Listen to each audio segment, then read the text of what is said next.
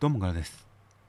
そうです。今週は2023年第42号の週刊少年ジャンプを読んでいきます。はい。という形で、えー中身に入っていきますと今週もまた新連載が始まりました、えー手塚賞出身の新世代台頭ジャンプネクストウェーブ新連載3連弾第2弾「えー、秩父舞う剣劇バトルアクション表紙関東から54ページ神楽鉢他園健先生が始まりました。はいはい。で他園先生、えー今回の新連載の見出しにもなっている通り、えー手塚賞準入選の方となっています。木で言うと、えー2020年下期の、えー手塚賞を「炎天」という作品で受賞しましてそれがジャンプギガに掲載されてデビューという方。でその後ギガに読み切りを載せたりとかしまして、えーで本誌の方にこれまで2作読み切りが載っています、え1作が「窓際で編む」という作品、あのー教室内で窓際で空想する何か少年だか女の子だかの話でしたね。そうですね。ちょっとバイオレンスな感じのやつでしたね。急に拳銃がみたいな結構びっくりする感じの作品でしたね、うん。で、えーもう一つ載ったのが「六の名役」という作品。こちらが、えーまあ、やはり悪魔みたいなのが登場する剣劇アクション的なそういう作品でした。いやそうですね。こちらは本当にインパクトでかかったっすよね。はいはいはい。いやまあ最初どういうお話なのかなとわからない。何か人間以外のものとののんびりした会話のところから始まって最終的にはかなり、えーシリアスな感じの戦闘のお話になっていく感じでまあアクションも本当にかっこよく。まあ一番今回のこの神楽鉢に通じるような作風だったかもしれませんがでもやっぱり今回の神楽鉢の世界観の独特さみたいなものとものはその時まだなかったんでいやなかなか読み切りから大きくステップアップしての初連載かなという感じがしますよ。そうですねという感じで、え2作品本誌に読み切り掲載して新連載です中身としましては、えー日本に似たような感じの世界国で刀鍛冶の六平国重さんというお父さんを持つ息子さんの千尋くんお父さんの大きな背中を追いかけて自分も刀匠になりたいと思っているんですが、えーその38ヶ月後お父さんはどうやら亡くなっていて、えー千尋くん息子さんの千尋くんは顔に傷ができていて刀を持ってゴロツキどもを、えーぶった切って妖術師というのを追いかけています。妖術師を切らなきゃいけないと言っています。っていう感じの展開でした。いやー面白かったしインパクトでかかったっすね。いやーそうですね。前半もこのお父さんとのやり取り特にこのやっぱお父さんのとぼけた感じだけどすごくものを考えてくれてる感じ愛嬌があって、えーまあ、抜けてるところもあるでもかっこいいところもある感じ。このお父さんのキャラクターがすごく良かったですね。いやよかったですね。めちゃくちゃ立ってましたからね。はいはい、でそのお父さんのキャラクターが十分立ってからのお父さんが死んじゃったらしい急に38ヶ月後の話。そこでストーリーは全くわからないんですがアクションがバリかっこいいという。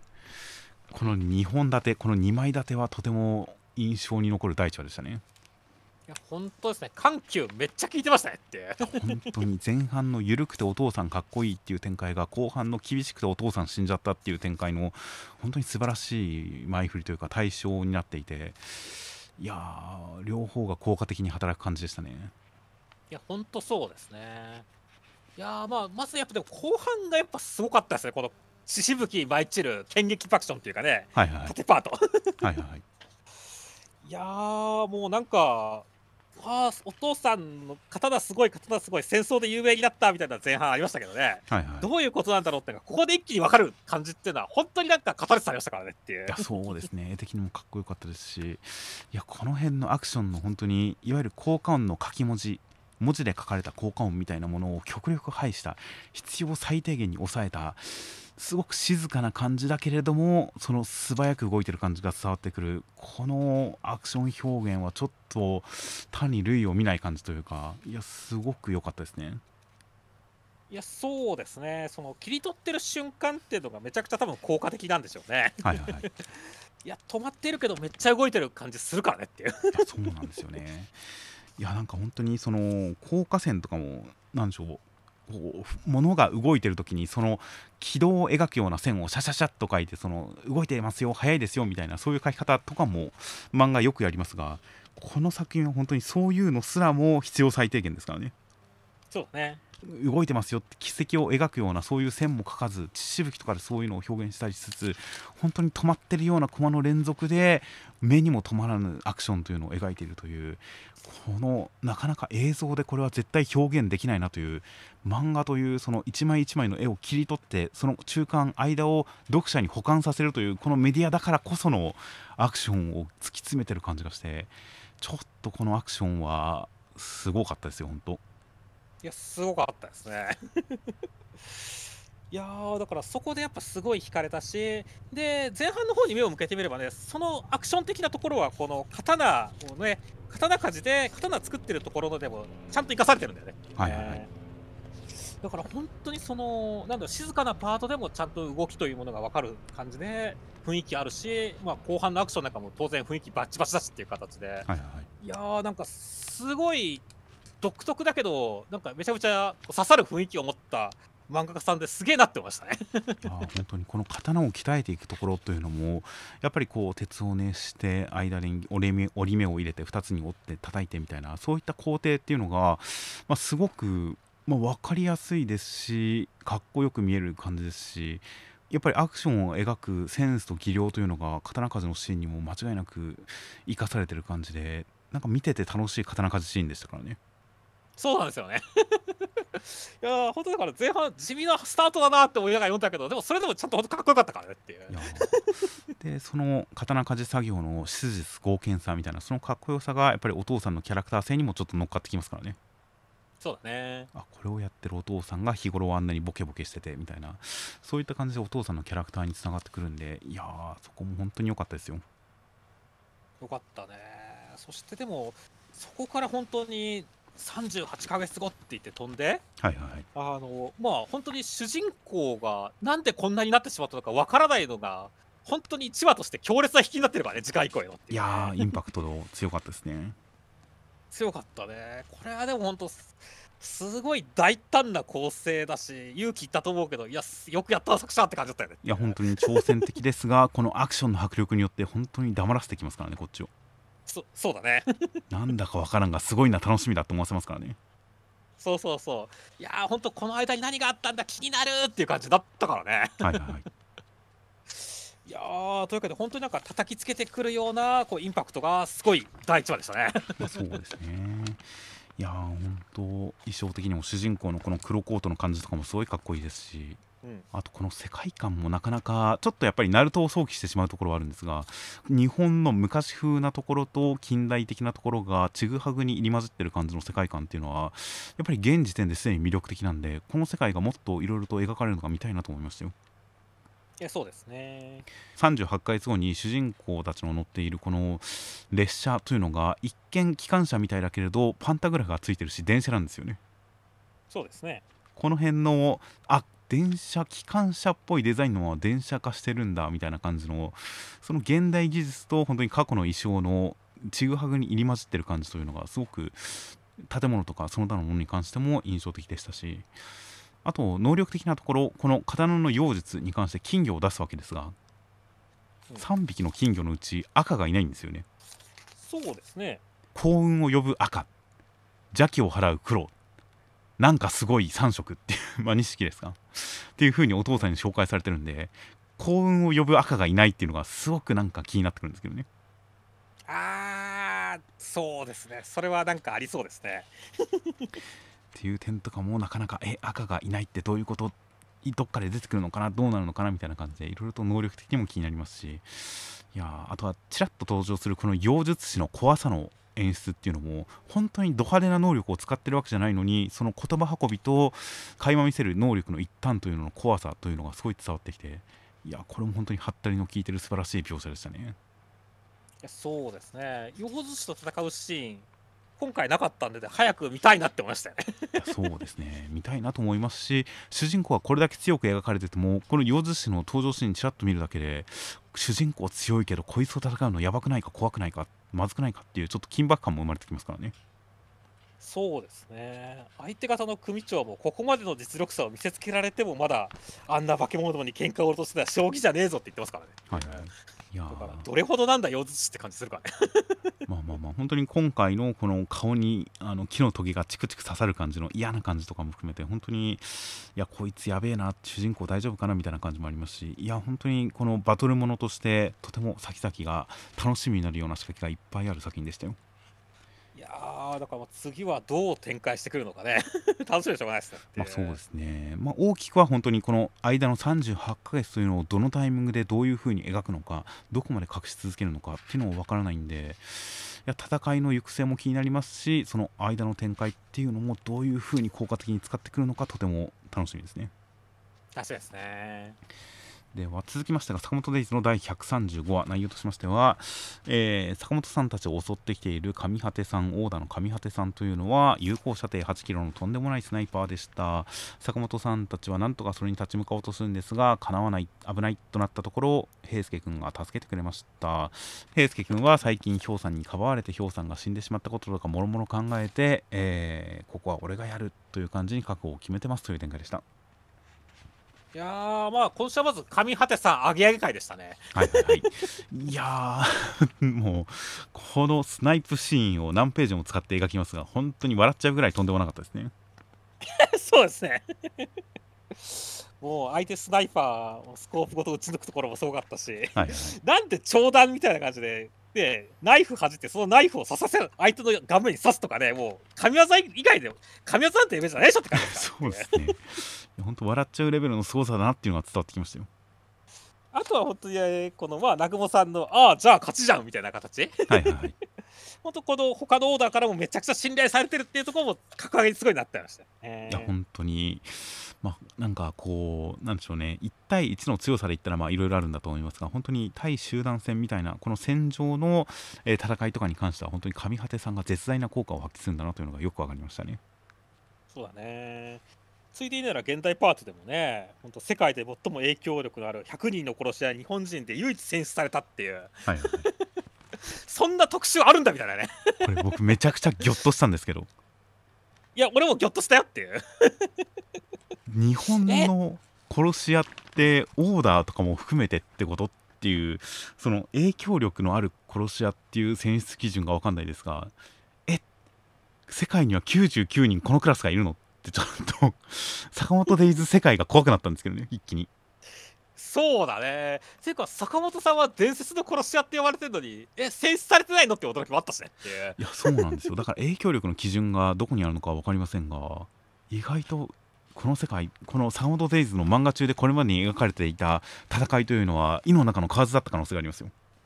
いやほんとそうですねいやーだからなんかますます坂本世界が気になって気になってしょうがない。そうこですね。うなん 感じだね。えーってなりましたねなりましたね。いやー、まあまあまあ、きっと坂本さんは引退引退したやつ人はね、こう今、影響があることで、引退した人は乗らなかったから、もし坂本さんが現役だったら絶対100人乗ったと思うんだけどなと俺は思ってるんですけどね。まあまあタイミング的なものもあるのかなとか まあそういったある種のガイドライン的なものによるところなのかなとは思うんですがただまあちょっと他の世界の99人気になりますね気になりますね、めちゃくちゃって。もしかしたら正規の殺し屋店で何かわかるかもしれませんねあ、いいですよ。それ分かったら、なんかより楽しくなりそうですね。そうですね意外と本当お話の本筋とはある種関係ないところではありますがこの坂本デイズ世界における殺し屋って何っていうのがまあふつふつと気になってはきましたよそうですね。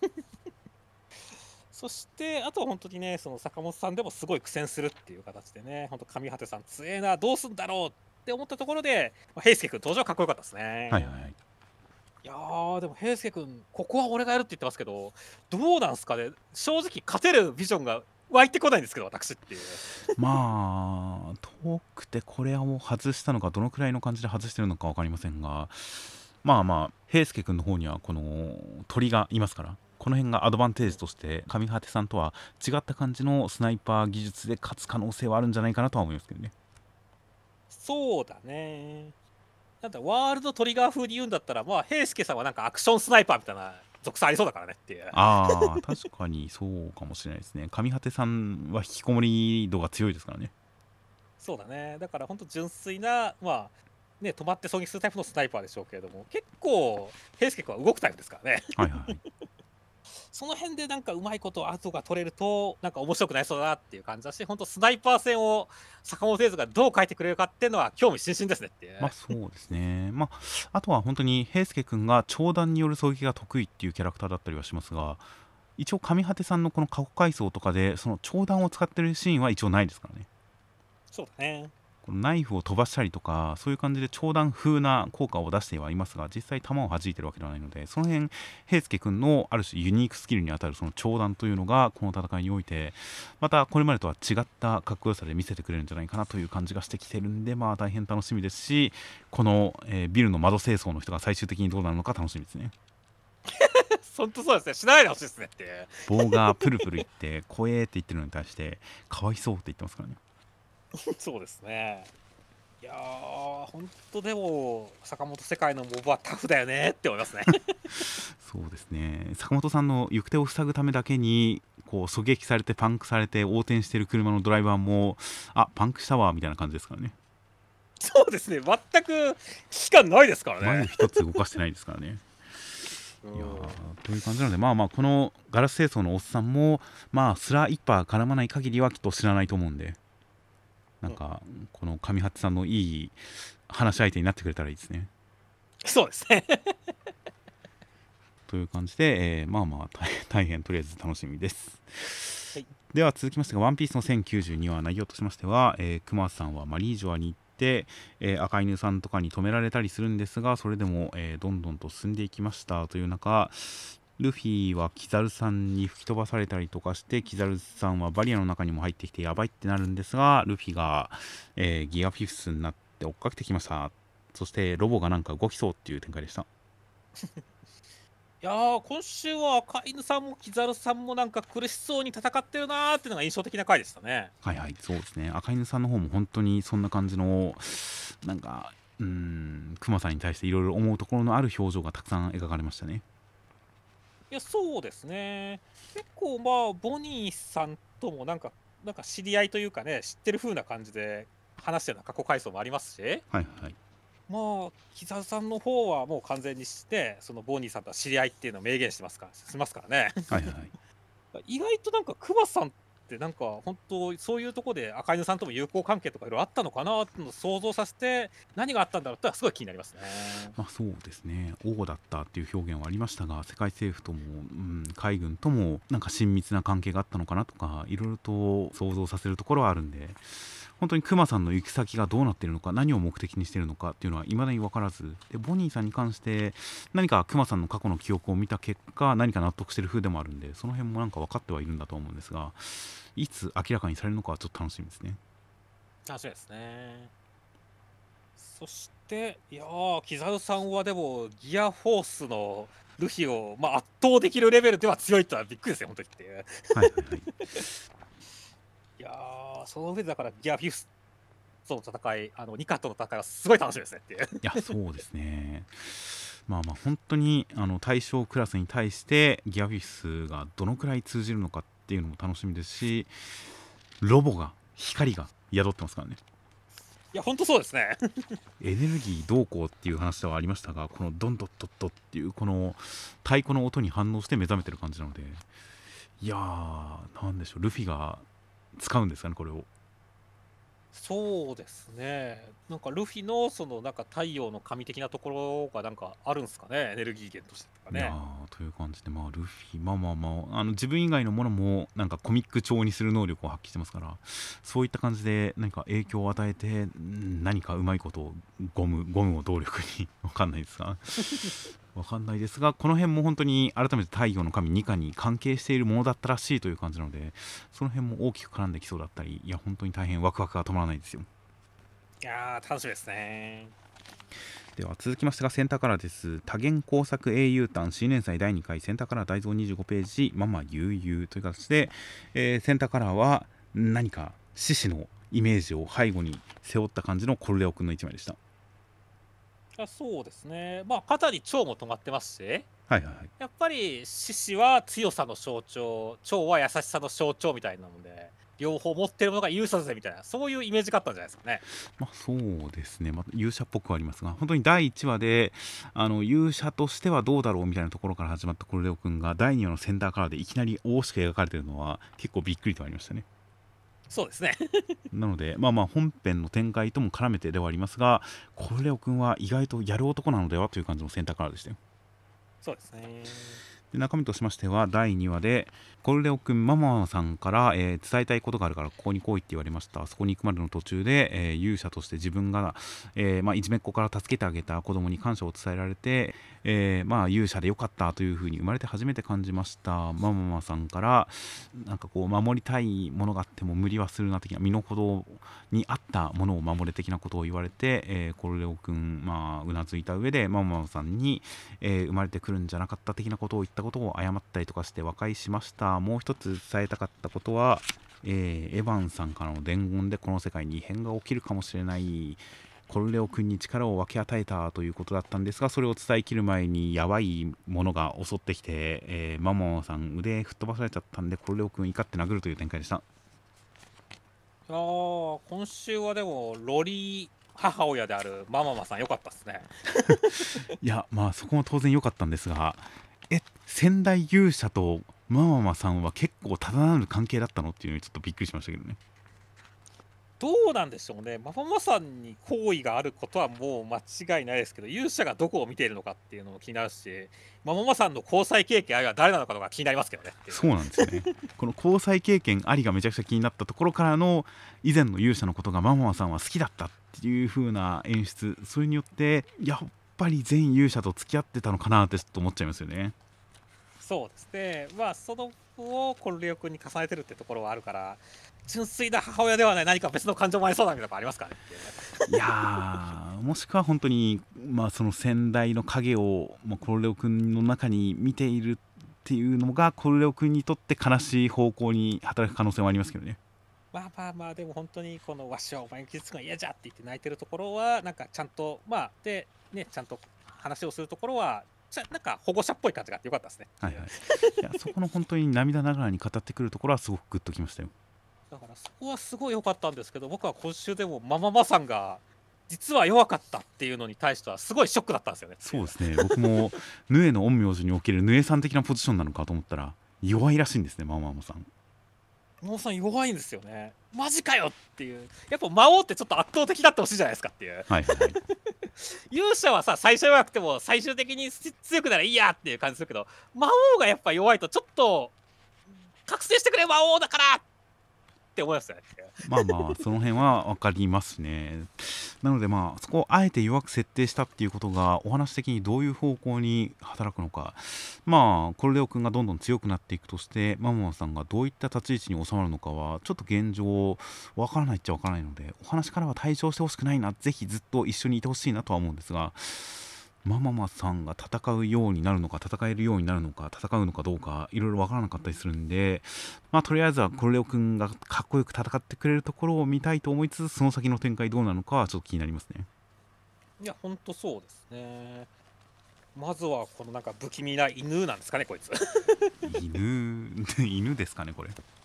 コルレオ君はこっち来い犬てめえって言ってますからね。うんうん、まあ確かにこっち来い犬てめえだからまあ犬犬なんですねまあそうだね。まあでも異形との戦いといえば寄生獣やからも最初はやっぱ犬みたいなところと戦ったりしましたから。はいはい やっぱチュートリアルは犬でいいんじゃないですかね。なるほど。まあまあまあもしくはまあある種相手を蔑む意味で犬呼ばわりしてるのかもしれませんけどねここは。ああそれはあるかもしれませんね。四足歩行だから犬この野郎っていう感じで、まあ、ある種の悪口として言ってるのかなという気もしますが。まあとりあえずはこの登場から威圧感とても良かったですし今回もこの駒の外から手が伸びてくる感じ駒の外から何かが現れる感じという演出をとても効果的に使っているのでこういった魔王が登場するたんびに別のなんか魔物が登場するたんびにこういった演出が見れるのかなと思うと大変楽しいですね。確かにですね。という感じなのでまあまあコルレオ君の戦いに関しても勇者の力に関してもそれはそれでまたすごい漫画表現をしてくれそうな気がするんで大変楽しみです。はい。では続きまして青の箱の第117話内容としましては、えー、大輝くんは頑張って望月くんをぶっ倒しました。望月くんは、えー、大輝くんは超人側いや違うこいつはみたいな感じで、えー、いろいろとなんか思わされるところがあったらしいです。大輝くん試合終わって大会終わって優勝して帰り道千夏先輩が待っててくれました。千夏のパーのおかげだよ。大輝の頑張ってるところ見たから力湧いてきたよ。っていう展開でした。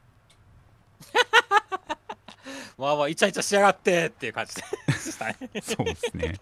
いや千夏呼びっていう呼び捨てをするっていうそれも一つイベントとしてありますが言ってる内容が大会で優勝した大輝くんがあのおめでとうって言われて千夏のパワーのおかげだよっていう言葉を返すんですよ。そうですね。呼び方云々以前にも言葉の内容がもうキザすぎてちょっともうニヤついちゃうんですけどねいやーまあでもこれはやっぱ大輝くんやっぱ優勝したから？っていうところでね、はいなんかこう昔半馬裕次郎が言ったじゃないですか、はいはいはい、で勝利とは1時間余りでカトンボを死に変えるって言ってね、はいはいはい、大輝くんもまあ千夏先輩と付き合えたことによって大会優勝したことによって、まあ、カトンボから死に変わったのかなっていうね思いましたねっていう、まあ、実際あの 先週の羽生先輩の言ってた恋愛も付き合ってからの自信の方が大事。大輝はプレイヤーとして自信をつけるべきみたいなあの辺が絡んでくる展開ではありましたね。ここでの千夏呼び捨ては。そうですね。いやでもだからここまで今まで売り棒だと思ってね大輝くんがねもう完全にもうイノシシというかねもうおっこと主様に見えたかなって もうもののけ姫のねあの獅子神様のごとくでしたよって感じでしたね、はい、おっこと主様決してたたり神になってるってことではなくてですねそうですね。まだちゃんとたたり神になる前のあのちょっと大好き頃のおっこと主さんですよ。っていう。なるほど。まあそう そういやまあまあ本当そうですね。イノシシの神様といったらイノシシの最上位といったらあれですからね。そうですね。いやという感じで本当に大輝くん。いや本当になんか千夏呼び呼び捨ての方に目が行きがちですが本当にセリフの内容がすごいキザでいいんですよね。そうですねまあまあでもね、そこに対して、けどやっぱ呼び捨ては禁止っていうところに関してね、で賛成ですみたいな形でね、はいはい、戻るっていうね。ここはまあ雰囲気良かったですよね。まあまあそうですね。もうそこでもう完全にベタベタイチャイチャにいかないところがすごい爽やかな感じがして、この2人らしくていいですね。いいですね。いや、それにしてもでもね、京君どうだったか気になるんですよね。いや、本当今週いきなり大会の終わりまで描かれるとは思わなかったですね。いや、全く思わなかったですね。なんか、なんなら決勝で京君来てくれんじゃないかなくらい思ったんですけどね。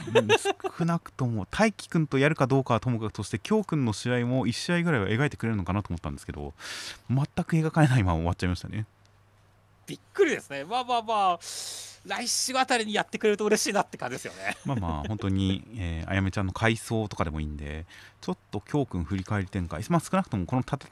少なくともこの大会が終わって、どう思ったか何かあやめちゃんとの関係性の変化はみたいなところに関しては描いてくれるとは思うんでうんまあそれを楽しみにはしてますよ。そうですね。いやあとは望月君今回やられた望月君やっぱり目が死んでるんで何か彼に変化起きないかなと思って期待してたんですが最終的には大輝君にまっすぐ睨まれてこう身をすくませるというだけでしたね。そうですね。いやいやまあでももしかしたら次会った時にはこう目がくすんでない望月が見られるかもしれませんよっていう。まあそうですね。実際ここでのこの彼のモノローグ大輝くんに対してこいつもあっち側だったのかこいつも超人側だったのかいや違うこいつはみたいな感じでまあある種望月くんが諦める元としていた超人側にはかなわないというその考え方に何か一つくさびを打ってる感じはしますからね。そうですね。超人じゃなくてもこいつみたいなことができるのかみたいなそういう考え方を持ってる雰囲気はありますんで次回再登場することがあったらちょっと望月君何か変わってるんじゃないかなという気がしますね。ですね。という感じで、まあ、大会終わりまして、まあ、大輝くんの恋愛の方面の自信もついたかなという感じでそして京くんがどうなったかはさっぱりわからない状態で来週が楽しみです。はいでは続きましてが僕のヒラカデミアの第400話内容としましては、えー、葉隠れちゃんが見えちゃいました。そしてオールマイトさんは頑張って頑張って、えー、オールフォーワンさんはなんか光り輝く子供になってしまっています。そして襲ってこようと思うんですがステインさんがと動きを止めますという展開でした。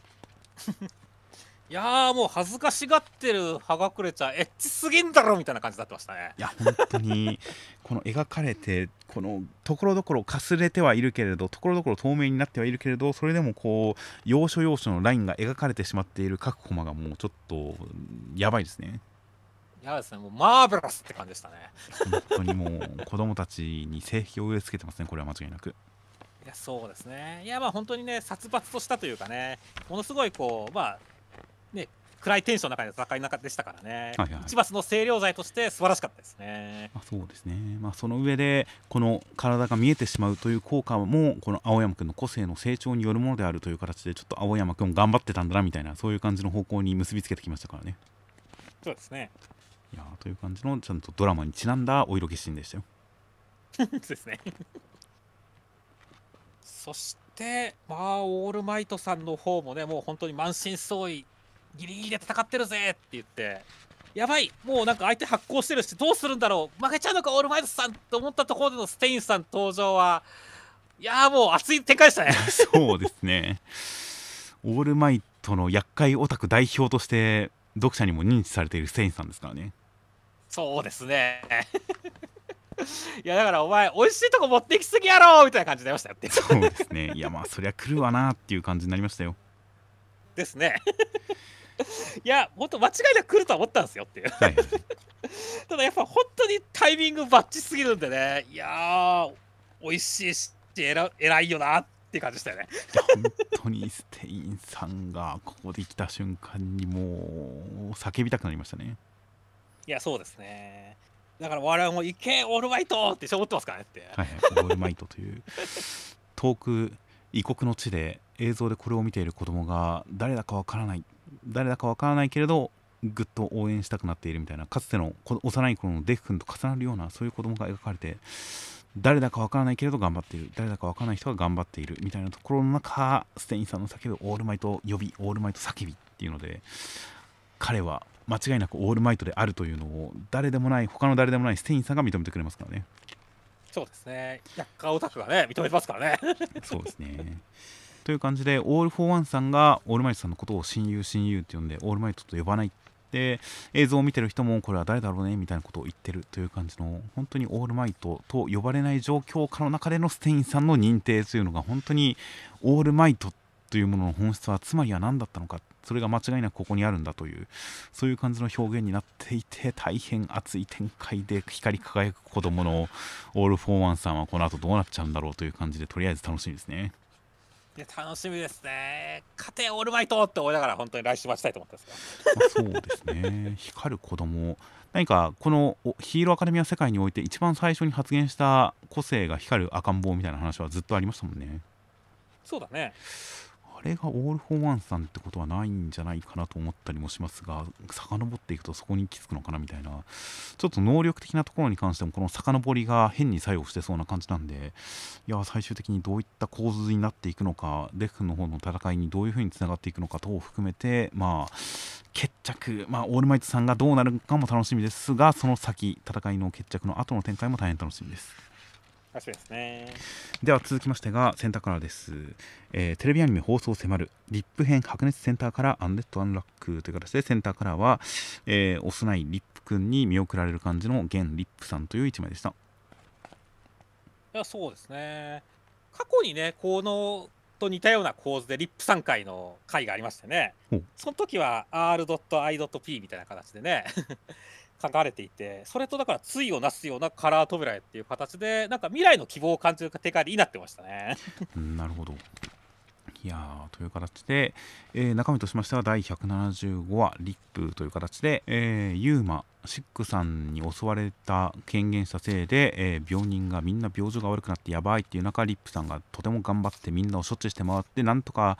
みんな急場をしのぐことはできたんですがそれでも何人か分の養分を持ってかれてしまったんで次はもっとすごい波が来る。でもアンリップの否定能力に目覚めればなんとかなるんですがそれに目覚めてしまうとあなたはもう二度と医者にはと風子ちゃんに言われるんですがリップさん迷いなく、えー命より優先するものなんてねえんだよという形でその作戦案を受け入れますという展開でした。いやーまあリップさん、まあ、先週に引き続きすげえかっけえなって感じでしたね。いやースーパードクターでしたね本当に。スーパードクターリップだったよね。そうですね いやーだから本当命に真摯な感じっていうのはまあ本当になんかまあもともとすごいまっすぐな男ですからねリップさんっていうね、はいはい。マイループにおいてもね。だから本当そこがちゃんとこう命の方向に向いてる医者としてちゃんとその辺は芯が同じなんだなっていうところはすごい良かったですよね。いやーですし本当なんか特殊な能力によってではなく本当に日頃の努力とまあ才能によって全てを解決というかなんでしょうユーマの起こすオカルト現象に抗っていく感じというのがすごくかっこよかったですねだからなんだろうね最後のところでこの、まあ、アンリピアならこの被害の原因ユーマ執行を倒せるっていうのですまあ迷いなくいくわけですけどもね。だからでも逆にね本当かっこよすぎるというかね能力があるがゆえにねそれいいのかなリップさん。なんか医者の能力があった方が多くの人と救えるんじゃないかなっていう疑問もないわけではないですよ俺の中には。ねいやーまあそのユーマシックが現れなければそりゃそうだったんでしょうね。はいはいはいはいからでもその辺をだからリップさんもね後で後悔しないというところに対してどう決着をつけるのか。まあリップさんだったら後悔しなそうではあるけどもねっていう。はいはい。まあ人を救うことには違いないですからね。そうだね。だからちょっと本当だからまあハンリピュアになった後にリップさんはどういうふうに、まあ、今の世界から分かれるんだろうっていうね。ところはまあ力くんの時はねなんかいい感じで分かれることができてすごはい良かったって感じでしたけどね、はいはいはいはい。逆にその辺のリップさんが現代とどう自分たちの今までの世界とどうお別れをするのかってところもなんかすごいどう決着つけるんだったら気になってきましたね。まあ正直嫉妬さえしなければ医療行為は続けられると思いますからねはいはいはい。なるほどね。写真が撮りたいという力君に対してあのすごい手ぶれ補正超手ぶれ補正カメラを与えたみたいな感じでリップさんに対しても直接本人が切らない感じの医療システムを与えれば全然医者は続けられる気がしますけどねはいはいはいはいはい。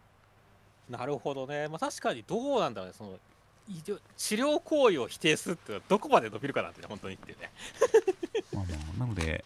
まあ、本人があメスで切ったり注射で刺したりというのはできなくなるとは思いますがそれを代替する超テクノロジーがあれば全然いけるような気もするんでまあ医者は続けられそうだけれどそれはそれとしてユニオンとして活動する風子ちゃんのために、えー戦うとなったらまあやっぱりこれまでと違った生き方になるのだろうなとは思うんですけどね。そうですね。その辺がちょっとどういう結論になるかすごい気になってますね。楽しみですねまあ、。そうですよねなんかライラさん妹さんのライラさんとめでたく結ばれたとしたらその上であえて風子ちゃんたちのところに来る必要性があるかどうかって難しいですからね、そうなんだよね。うん、風子ちゃんサイドとしても幸せになってほしいが第一希望でしょうし必ずしもでも読者的にはもう絶対一緒に戦ってほしいですしね 間違いなくそうですね。っていう感じなのでそこの確かに決着折り合いをどうつけるかはちょっと分かんない感じではありますね。ですね。うん、という感じではありますがまあまあまあこの心根のままあの複雑な事情を抱えないまままだライラさんを救える希望を持ったままアンリップ否定者として戦うお医者さんとしてリップさん覚醒する展開はすごく熱そうだなと思うんでとりあえずそれを楽しみにしたいと思います。はい、では続きましてが「あかね話」の第78話内容としましては、えー、からしさんは師匠の三名亭円宗さんというすごい大名人のところにつきまして、えーその名人のお仕事の前座とかも務めてすごい手腕を発揮してます腕を持ってますという感じで、えーそんなからしさんのところに何か連絡が来てますという展開でした。いやー、からしさん、こんな可愛い幼馴染いて、モテやがってこの野郎って思いましたね。そうですね 確かに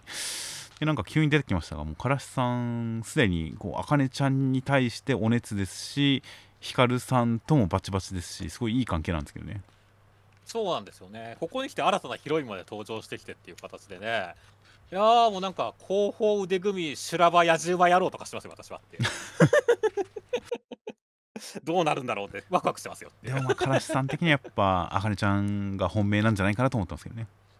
いや間違いなくそうでしょうね。このなんで落語家になったのっていうところでこうねあかねちゃんのことを思い返してって簡単じゃねえからかなって言ってるとこなんかもうクソデカ感情爆発じゃないですかそうですね。まひかるさんとも良きライバルではありますがあのある種あかねちゃんに惹かれた者同士というその共通項がありますがやっぱりメイン大本命はあかねちゃんなんじゃないかなという感じでからしさんがどういうちょっかいをかけてくるかを楽しみにしてますよ。そうですね。あかねちゃんに関しては本当にね、LINE のあれがジュゲム女って書いてありますからね、はいはい。名前が。ここもなんだろうね、このジュゲムに俺も脅されちゃったんだぜみたいな、なんかこうね、からしさんのさっきのクソデカ感情が垣間見れて、俺はよすごいよかったですね。まあそうですね。LINE と同じシステムだとしたら相手の名前まあ変えられますけどめんどくさいでしょうからねそうだね、わざわざ変えてますからね。そうですね。普通に登録したら相手の登録名で出てくるはずなのでそれをあえて変えてるというのはかなりかなりの気持ち執着が見て取れますよね。ですね。いやーだからちょっとなんかね、まあまあ、もともとからしさんは好きなキャラクターですから、こうやって、なんかこうね、今何してんだろうってのをちゃんと書いてくれたってのは嬉しかったですし、はいはいはい。そのなんか袖感情が垣間見れて、さあ、気になったところで、なんかね、大ニュースだよみたいな形でね、はいはいはいあーなんか次はからしさんとあかねちゃん、なんか絡みそうだっていうところなんで、楽しみですね。そうですねいや本当にからしさんなんかチラチラこう顔が出てくるたんびにあかねちゃんのところにもっと絡んでこないかなと思ったりとかしてたんでいやこのまあひかるさんが次出てくるかは分かりませんがからしさんとあかねちゃんの、えーこの同期組が絡む展開だとしたらすごく楽しみですね楽しみですね。という感じであとは最初のところで、まあ、止めな動向の話とかあったりしますが三名亭と柏屋っていうのがいわゆる現実における三遊亭と、えー柳家の関係なんだなっていう感じが示されてなるほどな感はありました、現実とのリンクでまあ理解しやすい感じではありましたよね。まあ、そうですね。モデルがあるんであのそっちの方向にも読者が興味を持ってくれたらいいなという感じのなんかうんちくで良かったですよはい。では、えー続きましては「キルアオ」の第21話内容としましては大神さんは相手を攻撃できない催眠術にかかったんですが、えー間接的に攻撃して、まあ、事故のようなことを起こすことによって相手から自分の方に吹っ飛んでくるようにすることによって見事に相手を撃退しました。その頃天馬くんは弟さんとスポーツ合戦をしているところだったんですがなんとのれんさんにはすでに催眠術がかかっていて目を覚ました時に最初に見た相手を好きになってしまうそうです。やばいという展開でした。いやーすごいね、この漫画、相変わらずド派手な銃撃戦とか爆弾戦とかやってるのにかかわらず、すごい気楽に読めて楽しくてしょうがないねっていう感じでしたね。まあ確かにそうですね、うん、全然ヒリヒリしないですね全てそうだね。でも別にそれは悪いことじゃなくて、すごいエンタメになってるし、はいはいはい 大神さんかっけーっていうところは外したいですからねっていう。そうですねいや先週動画のコメントとかでもやっぱり事故を起こして倒すような展開かなみたいな予想をしてまさにその通りの感じでしたが相手から自分の方に突っ込んでこさせるというそして空に向かって撃った弾丸で狙撃するという、まあ、これに関してもピンポイントで撃つわけではなくてこのストレッチャーを狙うことによってそれをスイッチにするみたいな感じで多少現実的にもありえるかな感をかませてはいますからねそうですね。そこはかなり読みやすさに貢献してる感じがしましたよですね。これでなんかスピンポイントでスイッチを押したらさすがにねって感じ そうですね。うん、まあまあいろいろその空気の流れとかもあるしって思っちゃいますからね。上果てさん超えちゃうからなっていうね。確かに。まあ上果さんならできそうですね。逆にね。天空上に向けて打ってそれで狙撃は上果さんなら普通にできそうですね。ですね。かもしれませんね。そして、まあまあそういったところの展開と、ね、アクションも良かったし、本当にあとはね、その催眠術の剣を聞いてダッシュしながら、ね、林道ジはもちろん天を見ないでくれ、見ちまったら恋ボーイをわけわかることになるから、家庭バグ、家庭科部ギクシャクするからみたいなところとか、超笑ったしね。そうですね。いや確かに この一方的にこいつがこいつを好きっていうのが連載しちゃいますからね。そうですね。ここで師匠がひき肉って書いてあるの面白いね。そうですね。姉子の相手として認めてないですからねまだ。そうですね。いやーというわけで本当にギャグもキレッキレだしいやー相変わらずテンション高くて来週もどんな面白展開見せてくるか楽しみですね。いや本当ですね。いや改めて姉子との関係認めてないしなでも姉子結構仲良くなったしなと思って改めて振り返るとこの戦いまだあのー大神さんたちのダブルデート初めてのダブルデートの延長でやってるんですよねこの戦い濃い一日ですね 間違いそうですね。という感じなのでまあまあそのデート会がどう決着を迎えるか等も含めてなんかこの天馬くんの攻撃を受けてサッカーボールを受けて弟さんがちょっと笑みに近い表情を見せてる感じだったりとかもするんでその辺やっぱり単純な勝ち負け以外の変化が起きそうな感じもとても楽しいですよね確かにですね。では続きましてが湯桜さんちの大作戦の第194話内容としましては、えー、心臓さんの結婚式の招待状の暗号を解いたところやはり本意ではない結婚らしいということでみんなで止めに行くことにしました。という展開でした。いやー、まあ、心臓兄さんが結婚ってイメージしたところで多くの兄弟がウェディングドレスを思い浮かべたのはまず面白かったですね。まあ解釈一致な感じはありましたよいや間違いなくそうですねっていう。まあ太陽君も妙にしっくりくるしっくりくるけどって言ってますからね、はいはいはい、いやーだからそこすごい良かったしそしてただね本当にそのなんだろうねアレクサンドラ・リュウさん、ね、が本当に黒幕っぽい描かれ方をしてるんで、はいはいはい、ここに関しては結構びっくりしましたね。でもまあそんなになんか実際の心臓さんの相手してるところを見ると別なそんな無理やりとか脅してる感じを見せてはないんですけどねそうだね。だからなんでこんな流されてんのかね。刀ちゃんがアプローチすごすぎて龍さんはちょっとテンション上がってるみたいなそういう感じなんですかね。正直勘違い説から本当に龍さんの何か野望というか陰謀というか企みがある説からいろいろ考えられてまだ全然わかんないですね。やそうですね。だからちょっと本当どうしてかっていうところはすごい気になりますしあとは本当に俺は心臓兄ちゃん彩香ちゃんのカップリング派としては、はいはい、彩香ちゃんが結婚式に行かないのはマジでびっくりしてるんですけど。っていういやでもそこに関してこの前振りがあるんでこのむつみちゃんが行かなくていいのっていうのに対して信じてますからっていう返しで何かを悟るむつみちゃんというこの前振りがあるんで帰ってきた時に絶対1イベント発生しますけどねこれは。いやそうですね。なかったらもう俺は怒ってますよ本当に。ジャンプをやビリビリ破すかもしませんよっていう。まあそうですね。とはいえもう何年も前のことですから2人がね仲良かったのは。まあまあそうですね。時の流れは残酷って言われたら俺もちょっとしょぼんとするしかないわけですけどもねそうですね。なんか誤解が解けて意外と刀ちゃんもいいなっていう感じで結婚するかもしれませんからね。そうですね。うそんな5年くらいじゃ気持ちは動いてほしくないんだけどな俺はって刀ちゃんが思ったよりも可愛かったですね。そうなんだよね。ここだからやべえ負けるかもしれねえっていうのがあるから俺はちょっと今落ちてるんですっていうまあまあ心臓さんと結婚するかどうかはともかく刀ちゃんは結構可愛いんで今後も継続して登場するキャラクターになってくれてもいいなと思いますよ。まあまあまあそれに関しては本当に今後の展開次第ですからっていう、はいはい、もしかしたらすごい悪女かもしれないんでっていう。そうですね。実際なんかこのトラブルのだいぶ中枢に絡んでる感じはしますからねそうですね。あまりまっとうな人格ってことはない可能性がありますが。まあまあその辺も含めて本当に夜桜家一同久々に勢ぞろいしそうな夜桜家一同がどういった大作戦をするのか大変楽しみですね。楽しみですね。では続きましてが僕とロボコの第、えー、153話内容としましては、えー、ロボコが燃え尽きて何もせずに過ごそうとしたら編集長に怒られたんで友情努力勝利という展開でしたいやもう完全に燃え尽き会でしたね。い やまあこれはこれでいい空気感だなと思っちゃいましたけどね。いやそうですよ。まあまあたまには抜くのもありだと思いますからね。まあそうですね。このテンションの話をいろんなバリエーションでやれるようだったら全然それはありな気がしますね。まあまあなんかたまにあるロボコ橋安部会の第一弾としてなんかね。はいはい、はい。もしかしたらこうすごい素敵になるかもしれませんからね。楽しみですねっていう。いや本当にこのロボコのちょっと面白い話本当にちょっと面白かったですからねそうなんだよね。いや なんかパクりたいよねこれ。まあ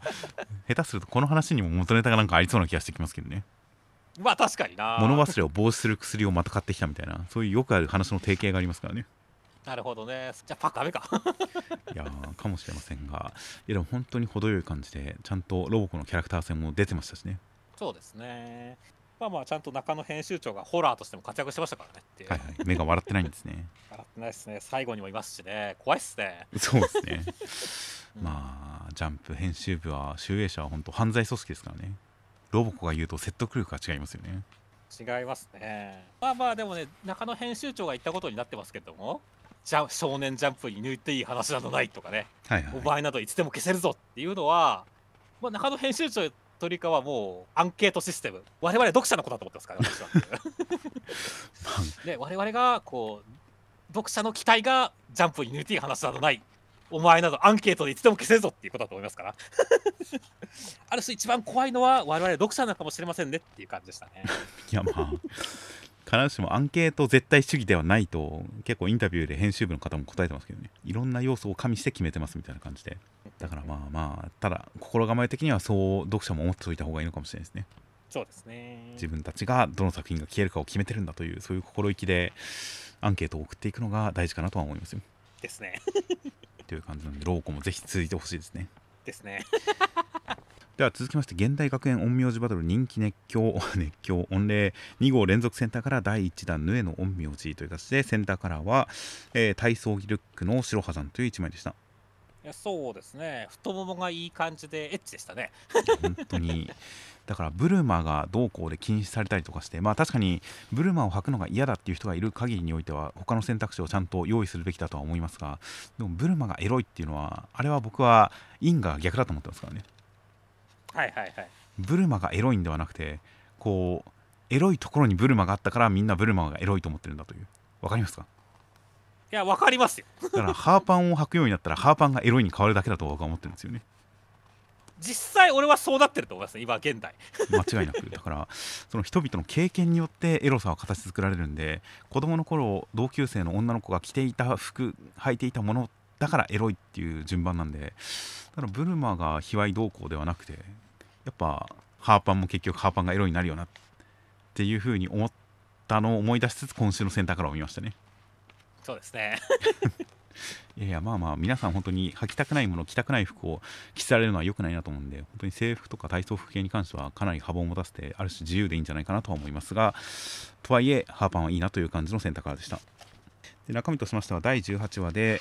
諸師匠さんが周防さんとかにも話を聞きに来たりとかして準備をしています。その一方で白羽さんは学校を抜け出そうとするのをヌエさんに止められてお風呂に入って一緒に語り合ってヌエさんから一緒にご飯を食べたりゲームをしたり話をしてくれたりそれだけで守る理由になるというようなことを白羽さんに伝えて白羽さんは戸惑いつつ、えーこんな日々が続いてはいけないと思ったりもしますというところに諸師匠が結界破ってきましたという展開でした。いやーまあ今週カラートベラもさっきだとエッチでしたけど白羽さんのニューヨークシーンのお尻エッチでよかったですねっていう。いや本当になんかこうちゃんとサービス界を心からやってる感じがしてよかったですね。そうですね。別にお風呂で裸で話す必要もないんだけども裸で話すことによってやっぱ腹を割ってる感出るし我々読者も嬉しいしっていうことで一石二鳥でしたね。はい、でそこからのちゃんとヌエさんと白羽さんのこの絡み合いヌエさんが白羽さんにこうちょっかいかける感じで体触ったりとかほっぺ引っ張ったりとかしてみたいな感じでちゃんとドキドキする感じになってましたからね。そうですね。うんなんか肌感覚体温が伝わる感じのこう演出になっていてなんか義務お風呂会じゃない感じがしてとても良かったですよ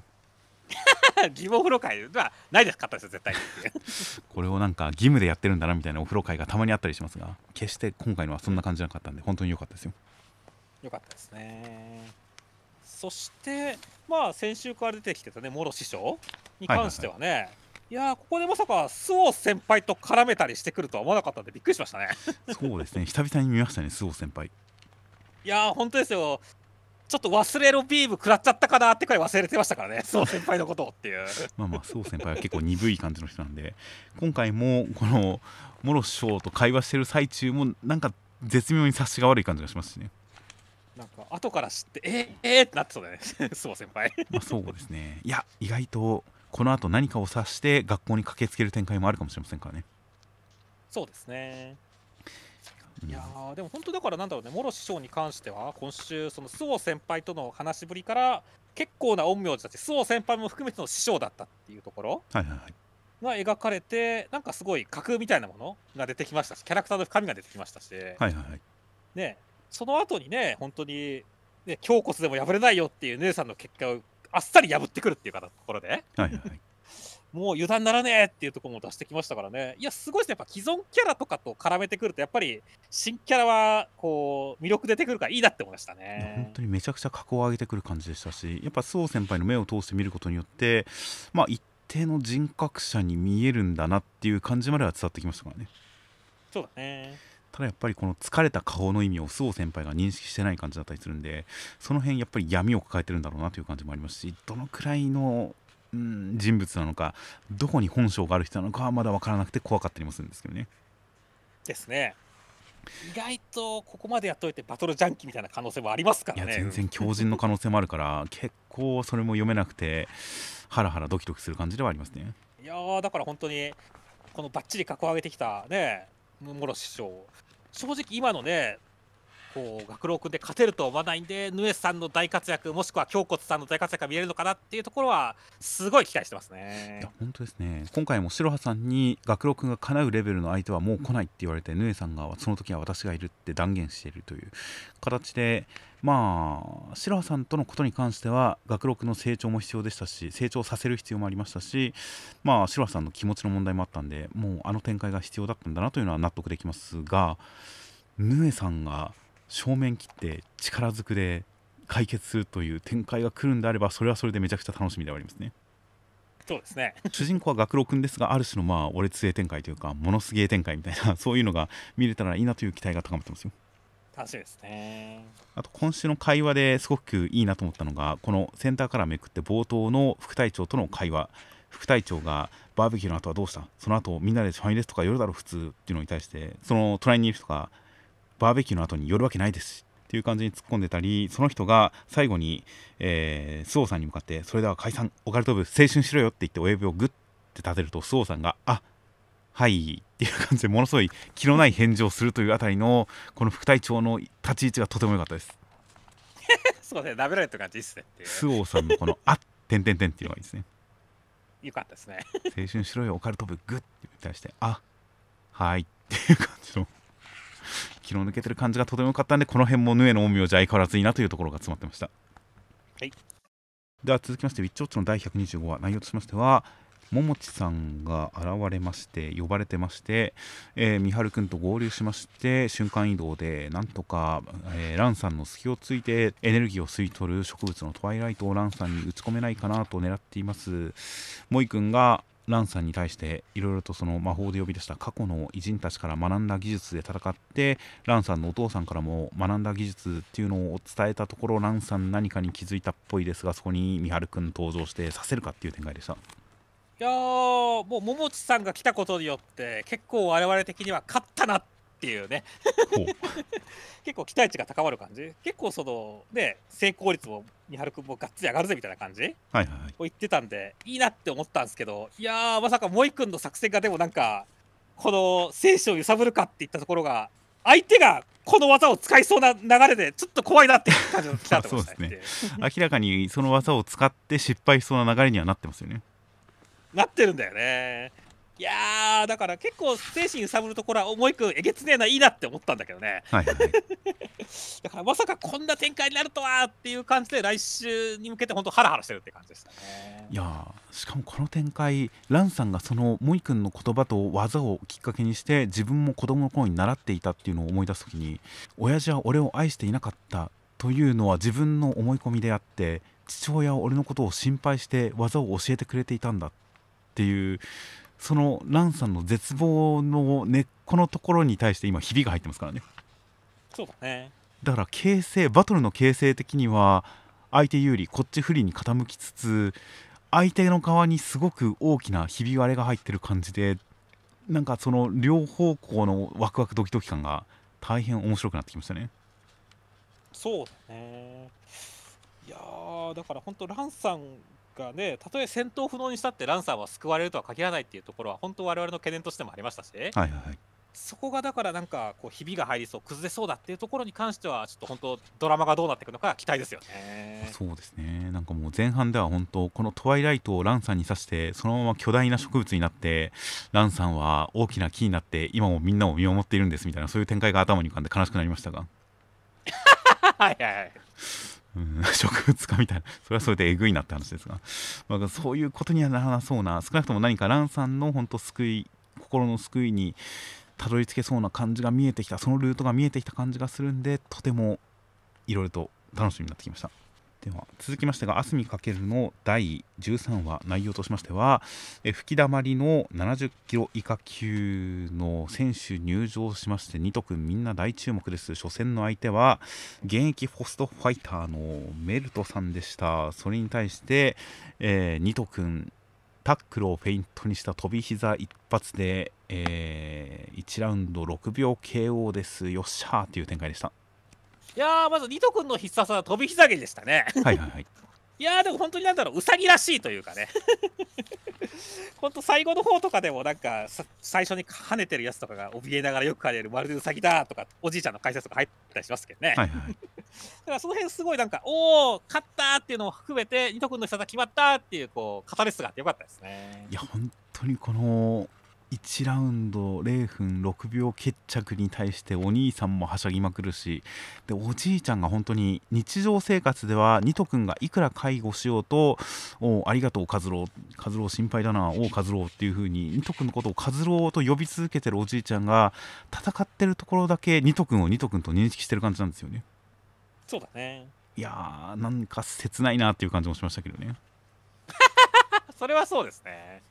ただまあある種の巧妙ではありますからね。はいはいはい。いやーだから本当に良かったしさっき言ったカズローさんね こんなに喜んでるの意外すぎて面白かったよね。いや僕の中では意外というか多分そうなるだろうなと思ってたのが本当にそうなってくれて嬉しいみたいな感じでしたね。なるほどね。俺はもう完全に気のいい兄ちゃんじゃんってなったけどね。いやまあそのなんでしょう弟好きかどうかはともかくまあ好きではあるんですが弟をめっちゃ評価してるし周りに対しても自慢したがってる風っていうのはすげえ出てましたからね。ある種兄バカ感というか、うん。最初あのニト君と初戦やった後にあの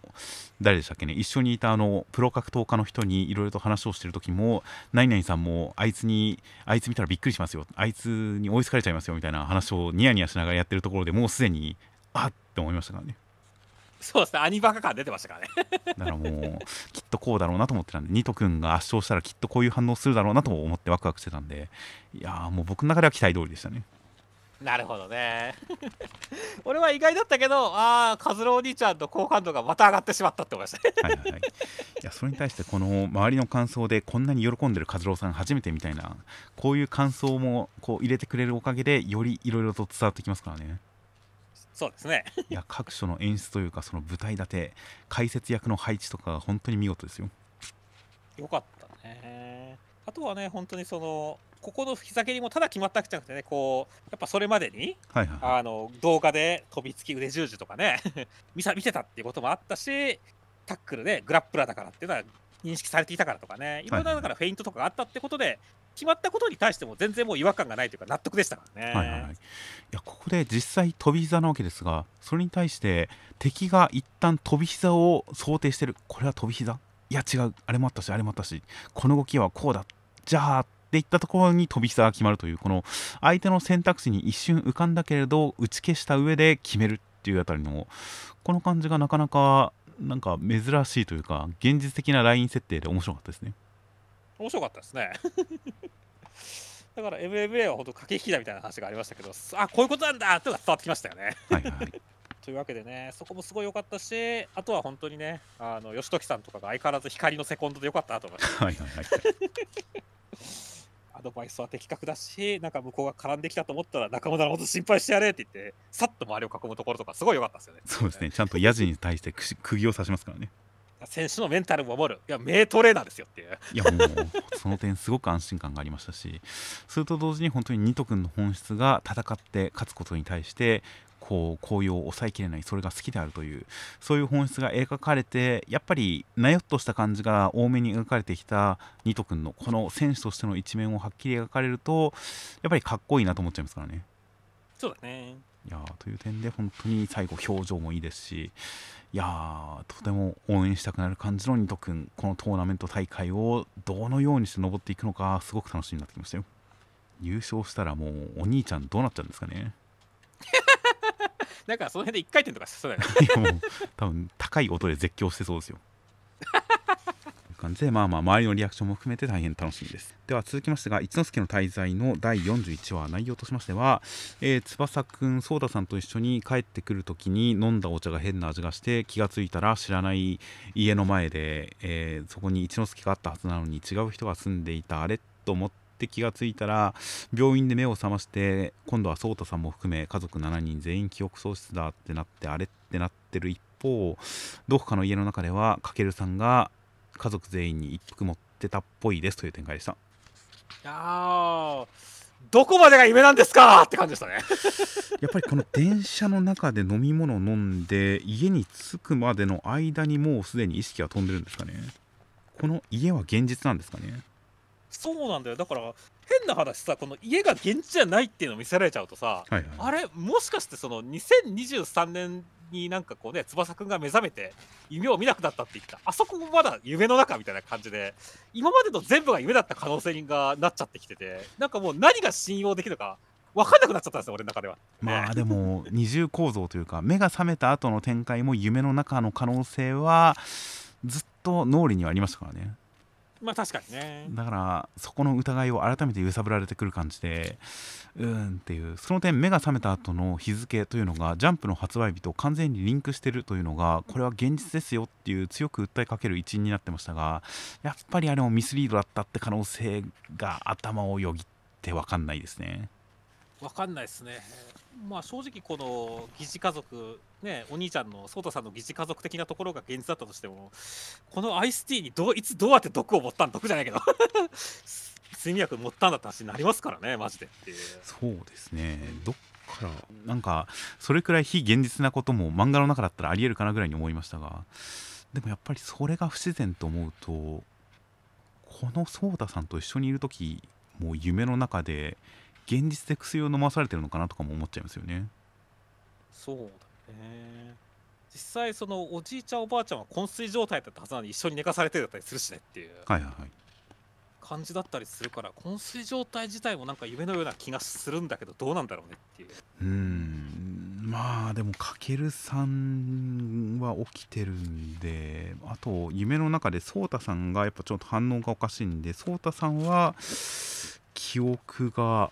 現実の記憶が残ってるのかな感もあったりするしだいぶ状況は変わってると思うんで来週からの展開でだんだん真実に近づいていくんじゃないかなある種ここが折り返し地点なんじゃないかなという感じはちょっとしてるんですけどね。いやそうですね。うん一回だからちゃんとした状況整理会とかがあったりすると嬉しいけれどまあこのままもう訳も分からずゴロゴロゴロゴロ転がっていくのがある種一ノ瀬家の魅力でもあるんではいはいはい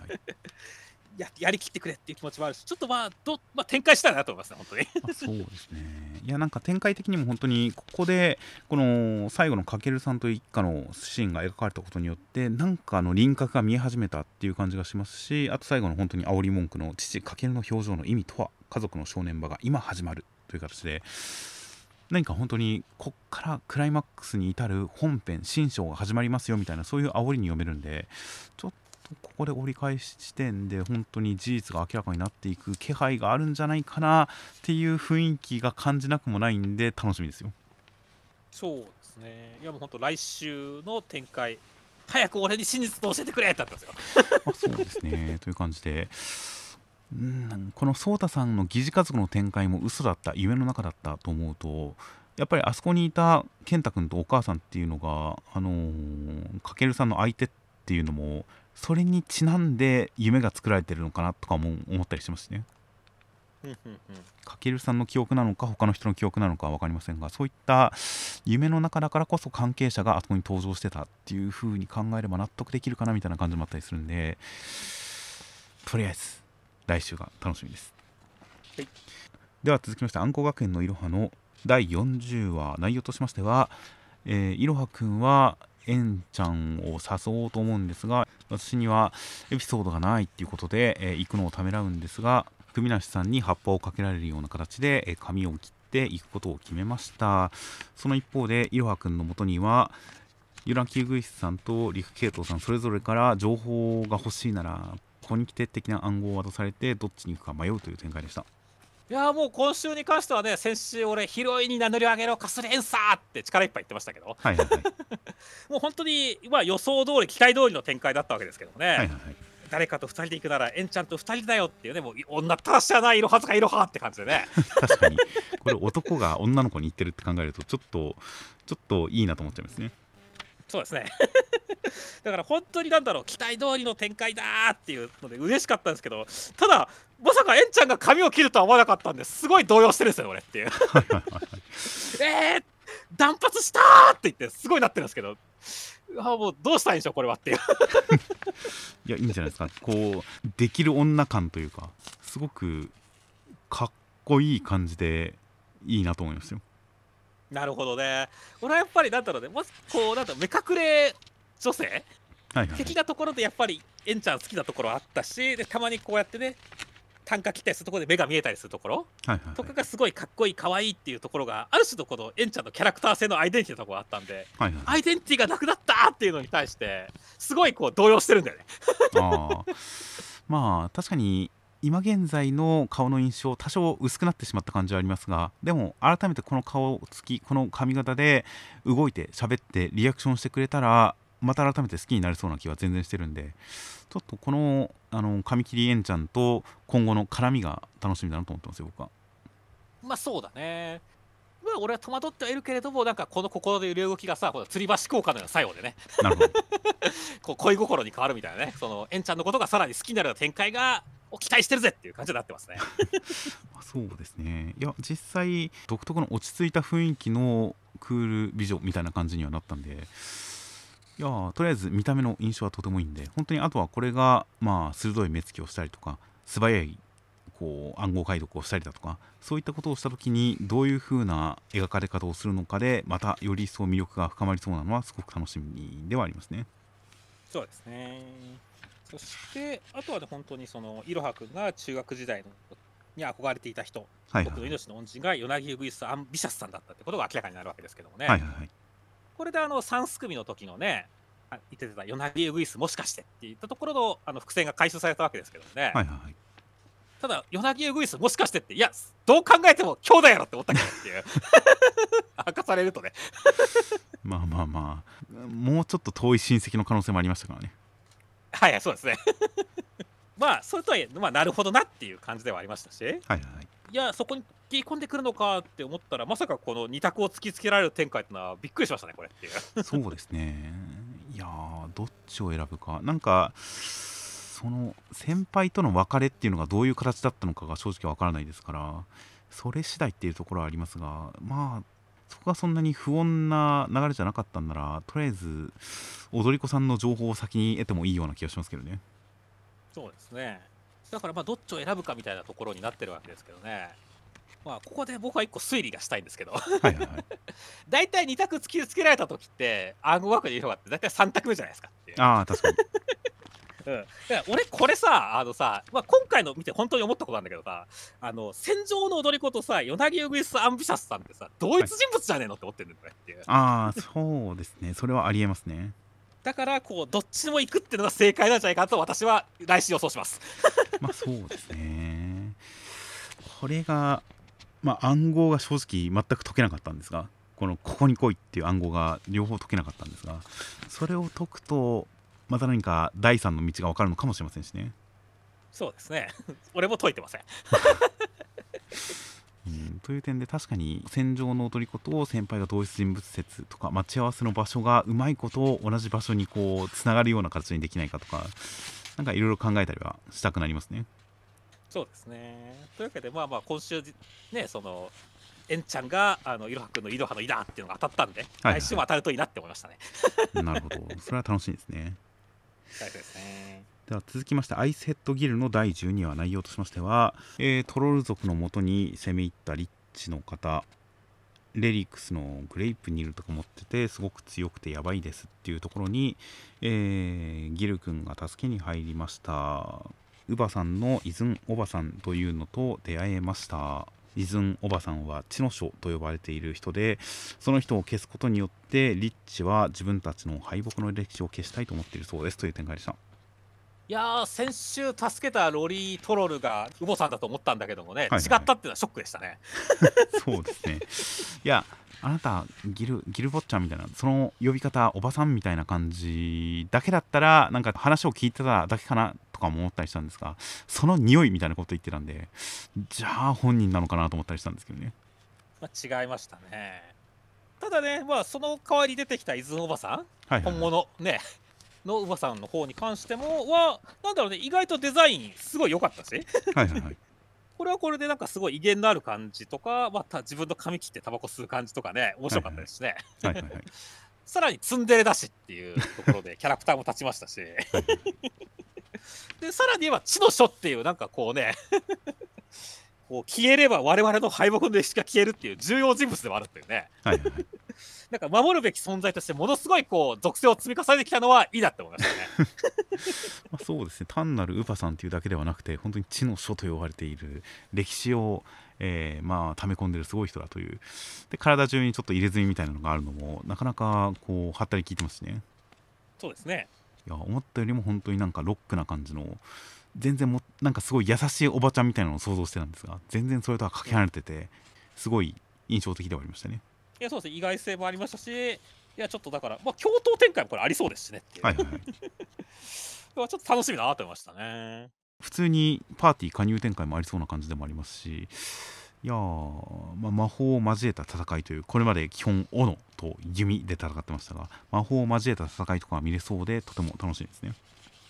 そうだね。しかも相手の方はね一応お父さんの元部下だったっていうリッチですからね。はいはいはいだからギル君もちょっと顔知ってる可能性がありますしそれによってなんかドラマ的なものもあるかもしれないんで期待ですよね。まあそうですね。おばさんはこのギル君の持っている、えードレキさんの形見に書いてある「レリクスはどこどこにあり」のどこどこを解読できるらしいですね。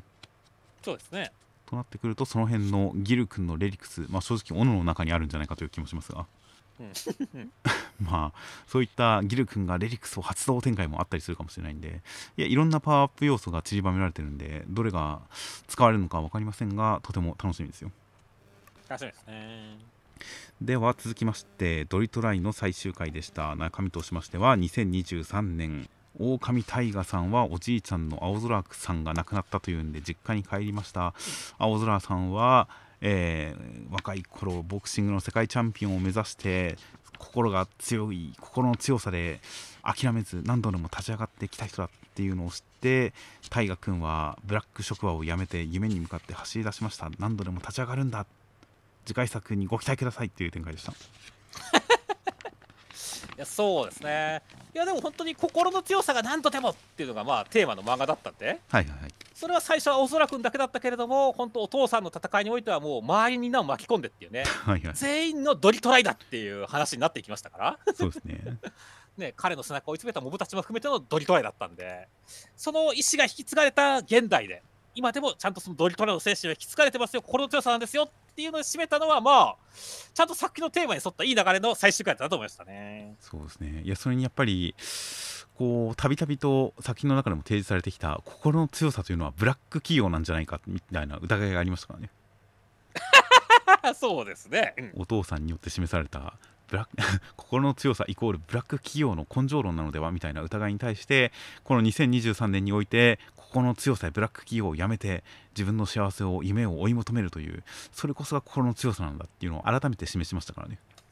そうですね。心の強さイコールブラック企業説を打ちのべす意味でもとてもいい最終回だと思いますよそうですね。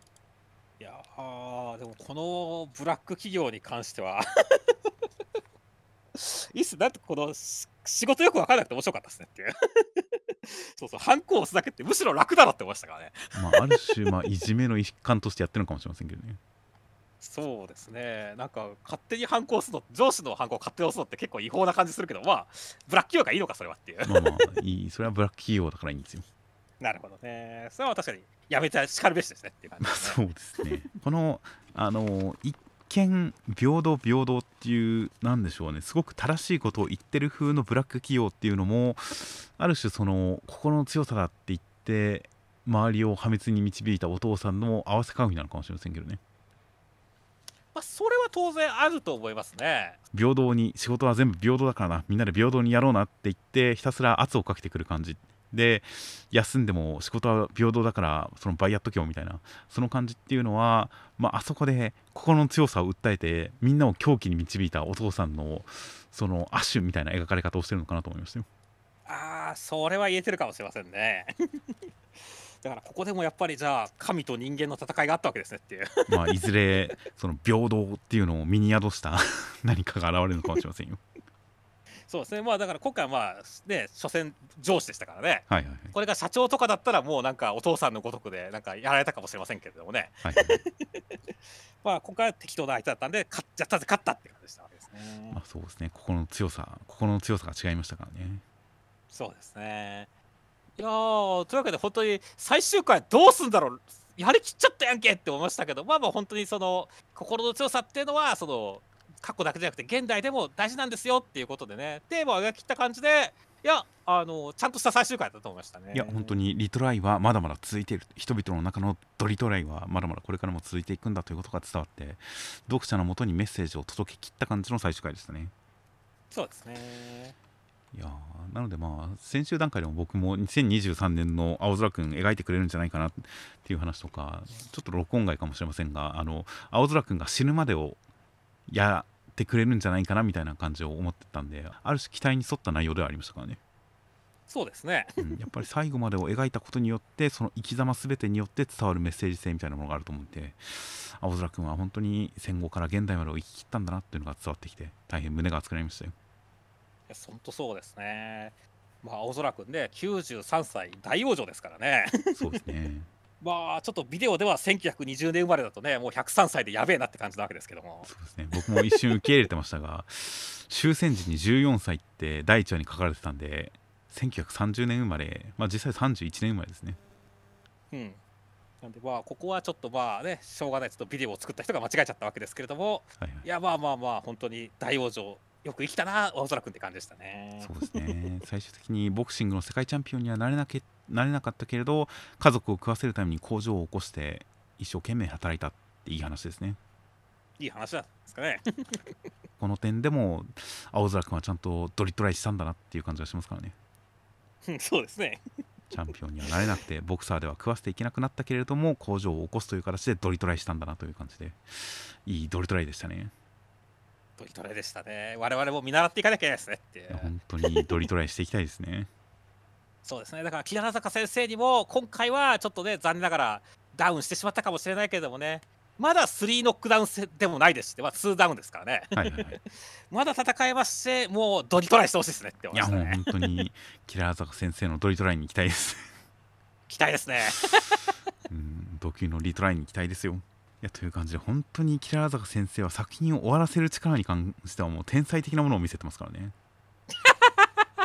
それ褒めてんのかどうか分かんないけどまあすごかったですよ本当に。作品を印象的に面白く終わらせる力に関しては間違いのないものがあるんでそしてそれはお話を面白く続ける力とも表裏一体のはずなので本来は。そうだね。だから本当にキラー坂先生の新作でもうこのキラー坂先生の持ち前のポテンシャルを存分に発揮するようなそういう新作を読みたいなと思いますよ。いや本当期待してますね。いやまだまだこんなもんじゃないはずですからね。いや本当に。最適な題材と噛み合えばもうとんでもない名作が生まれる予感がひしひしとしてますんで。いやーキラー坂先生の今後からは目が離せないですよ。話せないですね。楽しみですね、という形ででは最後に目次コメントを見ていきます。神楽鉢ほかぞん先生光栄なことにたくさん漫画を描く機会をいただきました。たくさん描いていきます。ということでたくさん描いてくださるそうですいやいいですね。本当にもう。10巻20巻30巻とつでほしいですね。そうですね。あとはママ悠々林先生ジャンプは小3から高3まで定期購読してました。連載はいつまで続くのだろう。ということでえーまあまあ9年間ぐらい定期購読してたということでその後はまあ定期購読ではなかったんですね。もう受賞とかした後かもしれないですね。そうですねなんかあれですか？サンプルが届くとかそういうことじゃないですか？まあ普通にありえるかなと思いますねそれも。まあまあですね。もうだって少なくとも自分が読み切りのった回とかはねくれるから。はいはいはい。だからその時点でもう定期購読じゃなくなったってことなんですかね。もう歯抜けちゃったしっていうね他は食ってるけどみたいなね、まあ高校卒業後にまあ例えばどこかの作家先生のアシスタントに入ったらそこで読めたりもするかも。そこで読めて自分の手元に置かないというのもあれかもしれませんが。とかまあなんか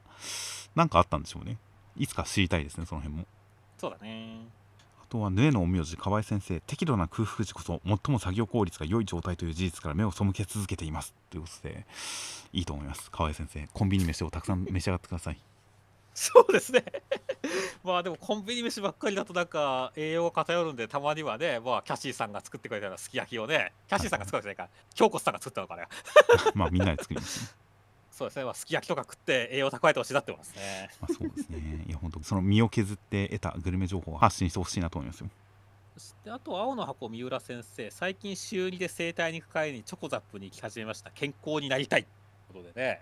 はいはいはい。すごいですね。なんか自らチョコザップにも行き始めて動き出してるっていうのは偉いなって思いましたね。まあそうですね。チョコザップ。ちょっと惹かれますよねチョコザップ。聞かれるね。なんかまあなんか行ったら行ったでなんか登録しただけでなんかやめすやらなさそうな気もするけどちょっとなんかやチョコザップ行ったってなんかちょっと憧れ確かに全く着替えず、えースーツならスーツ姿に革靴のまま事務機器を、まあ、10分15分軽く使って着替えもせずにそのまま帰るというそういう想定のジムという、あのー残念ながら僕の生活通勤圏内にはチョコザップないんであれですがあったら行ってもいいかなとちょっと思いますよ。そうだねあでも俺んとこもチョコザップな。ちょっとは職場あるけど職場と自分の家のルートにはないんで。はい、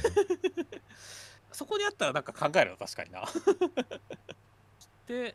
あとは僕とローコの宮崎先生。王座戦永瀬王座強かった。かっこよかった。応援してます。頑張ってください。っていうことで、はいはい。将棋の話ですかねこれ。ね。ですかね。そうですね。現在だから藤井君が勝って1勝1敗ですからね今、はいはい いやだから俺はでもね藤井君が勝ってもらって本当藤井八冠見たいんだよねって思ってんだけど、ね。はいはいそうですね。まあ特に僕は僕も全然門外漢なんでそういうのを思っちゃいますね。うん、まあでもこうやってね永瀬を頑張っておさ頑張ってくださいっていう感じであすで宮崎さんさん応援してるんだっていうのがなんか面白いなって思いましたね。はいはい。あとはキルアオ藤巻先生これ乗る頃にはだいぶ経っちゃってるけど君どう見ました？映画っていうかアートということで君たちはどう生きるかを見てきたらしいですねそうですね。いやまあアートっていうのはめっちゃわかる気がしますね。まあまあまあそれはそうですねいやーという感じであれそういえばパンフレットを劇場で買って読みましたがちょっと肩透かしでしたねあれは、あああんまりこう求めてた情報はなかったわけですね。そうですね宮崎駿監督のまあ企画スタート時のメモというのが見れましたがそれ以外に関してはほぼほぼ場面写真しか載っていないので場面カットイラストしか載っていないので追加の情報は本当にその宮崎駿監督のメモ2ページでしたねはいはいはい。いやでもなんかね主題歌の時どんなオファーで来たのっていう話とかさはい役者もどういう感じでやったのとかそういう話は聞きたかったよね。そうですねなんかうーんまあ正解のある映画ではないというのは分かるんでそれを求めているわけではないですがそれでもやっぱり周辺情報とかで想像を膨らませたいなという思いはちょっとありましたからね、そうだね。うん。というのがなかったのはちょっと残念だったんで。まあそういう情報を得たいんであればまた別の情報別の方向から行くしかないのかなという感じはありましたね。なるほどね。えーあとは最後にドリトライキララ族先生書いていて楽しかったです。皆さんも青空くんみたいに何度も立ち上がってください。というメッセージ性に富んだコメントでしたいやそうですね。もう、まあ、ちゃんと我々もド級のリトライドリトライをもう胸に刻んだんで、ねはいはい、今後挫折することがあったとしてもド級のリトライをしていきたいなと思いますよ。そうですね。では、えー来週からまた新連載が始まります。手塚賞出身の新世代台頭ジャンプネクストウェーブ新連載3連弾第3弾激烈に麗しき表情ドラマ新時代フィギュアスケート物語表紙関東から56ページ2オンアイスいつもエルク先生。えー、ハユマがリンクであった謎の少女の正体とは？という表情ドラマだそうです。ほう2オンアイスですからね。なんかアイスダンスとかそっち系なんですか？ペアとかね。うんでも夢に向かってアクセル全開アクセルって書いてるからなんか普通のフィギュアスケートシングルの感じがしますけどね。はいはいはい。まあまあそれぞれお互いをなんかこう意識し合ってみたいな感じの話かもしれないってことですね。うん。という感じもしますが果たしてまあもう表情ドラマフィギュアスケートの漫画といえば今で言えば当然メダリストがもうもうもうですか？うん。僕の今連載してる漫画の好きな漫画トップトップ5には入るぐらい好きな漫画メダリストが今もう最上級のフィギュアスケート漫画でその前にあったものといえば当然鈴木中葉先生の「ブリザードアクセル」がありましたからね。そうですね。ブリザードアクセル俺も大好きだったからね。ジャンプにもゆかり深い鈴木中葉先生ライジングインパクトの鈴木中葉先生によるブリザードアクセルという名フィギュアスケート漫画がありましたんでそれに続くような作品になるんじゃないかと楽しみですね。そうですね。いやもうアイスヘッドギルと戦う形になりそうだから楽しみですねっていう。確かにアイスヘッドギルも回ってますしね。そうですね。アイスですよアイスっていう。アイス。ギルがもう7回転とかしてるからちょっとかなわないですね。そうですね。ちょっとフィギュアスケート世界で4回転までが最高ですからね今のところで4回転アクセルくらいまでがっていうね。そうですね。まあそうですね。ブリザードアクセルは5回転ですけどね。そうあれ5回転したよ確かそうやってみらとんでもないネタバレをしてしまいましたがいやーという感じなんでまあ本当にギルとアイスヘッドギルと回転対決が楽しみですね。楽しみですね。でセンターカラーが、えー漆黒の剣撃復讐団新連載第2回センターカラー大蔵25ページ神楽鉢センターカラーです。あとは、えー心臓結婚式編突入センターカラー夜桜さんちの大作戦と、えー陰陽師陰陽師九州現代学園陰陽師バトル人気熱狂御礼2号連続センターカラー第2弾ヌエの陰陽師と、え3作品がセンターカラーとなっております。では、えー先週のコメントの方をちょっと見ていきます。えー先週、まあ、新連載のママ悠々に関していろいろコメントがありまして、えーまあ、魔王勇者ものだと魔王優が有名魔王優面白かったなですとか本来勇者って何かを成し遂げてから与えられる称号のはずなのに JRPG の何もしないうちから勇者は確かに勇者って何？ってなるということで確かに言われてみればあのドラクエとかでももう血筋で勇者って決まりますからね。そうですね。特にやっぱまあ勇者を決定づけ立ててドラゴンクエスト3あたりは本当にそこから始まりますからねっていう、はいはいうん、っていうあたりで勇者っていうのがまあある種の職業的な扱いになってしまったあたりっていうのは確かに何か言葉の定義を迷わせるところだったりするかもしれないんでまあまあ悠々では改めてその勇者とは何かというのを問いかけてくる感じでその辺に対する、まあ、ある種の回答が得られそうなのは楽しみですね。楽しみですね。あと、えーキャラクターの発音に関して発音がマママなのかマママなのかマママなのかみたいな今発音頑張りましたがみたいなアクセントに関するこの指摘が疑問が書かれていて確かに僕は何の疑問もなくマママって言ってましたがおそらくデデデ大王とかと同じ発音で言ってるんだと思うんですが僕は。そうですね俺もなんかこう抑揚あんまなく平坦にマママって言ってますね。うん、いやでもミスさんは感想を言ってる時にマママって言ってたりもするんで、なるほどなという感じではあるんですがいやーこれ早めに答えが欲しいところですがボイコミが早めに出たらいけるかもしれないですね。そうですね。ボイコミでそういうところ分かれてたりしますからね。PV とかボイコミとかその辺でたどればちょっとわかるかも。ちょっとこの辺気になるんでいやー正解が知りたいなとちょっと思いますよ。そうですね。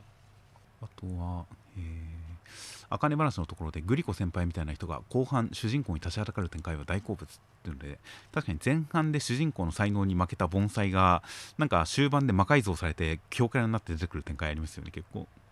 まあありますね。まるで別人みたいだみたいな。でまるで別人みたいだけど戦って勝ってみたら昔通りだったいいやつだなみたいなそういう展開よくあったりしますが確かにちょっとは脳裏によぎってあそれいいなと思いましたね。ゲーでそれを見せるって結構難しい気がするよね。いやまあなんとでもなるところだとは思いますが結構その幅が広いんで強い弱いではないんでそのどういう魅力かっていうのはいろんな種類があるんでなんかやりようはあると思うんですけどね。そうだねまあでも本当になんかまあこっから先ちょっと分かれちゃうかもしれないですけどもね。楽しみですよね展開はね。まあそうですね。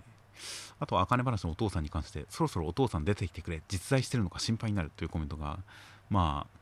お父さん登場したことによってまだ生きてるということは分かったんですがそれ以降も一切茜ちゃんに絡んでこないですからね。いやそうなんだよね。てっきり本当にあのまああかねちゃんがなった後に出てくると思ったんだけどね。そうですね。あのお話見た後にまあ電話なりなんなりでうんちょっとあかねちゃんに接触してくるのかなと思ったら今のところその気配がないんであれは幻だったのかもしれませんね。あれは実は天国からだった。そうありえますね。うんいやー確かにちょっとまた実在を疑われてしまう可能性があるんでね。確かに。早めに絡んでほしいですよね、まあ、そうですね。あとは飛んで飛んで逃げ上手の若君のところで、えー、選手のおじさんに関してこれは本当ショックだった。額の文字が出ないからよりどうしようもない感が出てる気がするということで確かにあれ出てきた。瞬間に額になんか文字浮かんでないかなって凝視しちゃいました。からねそうですね。俺も探しましたね。いやここでだからああそこで文字がないからこそ替え玉かなともちょっと思ったんですけどね。でもまあまあ。そうだね。だけどさすがに時行くんがね間違えることはないだろうからなっていうところでねやっぱ親父なんだ、ね、おじさんなんだって思ったからね。薬で昏睡してたりするのかなとか思ったりします。単純に意志が折れて心が折れた結果額に文字が出なくなったってことではないんじゃないかなと思ったりするんですが。まあ確かにここに来たあの額の文字伏線が意外な形で役に立ってますからねそうですね。より心配になるという。いやそうですね、なんですかね、ブルーアーカイブとかでもね、ブルーアーカイブのキャラクター、ヘイローというのが頭に天使の赤みたいなのやるわけですけどね、はいはいはい。寝てるときは、ね、消えますからね。は だから、わあわあわあ、おじさんもやっぱ気を失ったりとかしてる気があんまないときは、こう、ヘイローが消えるんじゃないですかね。なるほど。ヘイローじゃないけど、額の文字がね。あとはそうですね、アンデッド・アンラックのところのコメントで、はい。えっ、と、まあ、その、みんなのが急になんか、あの、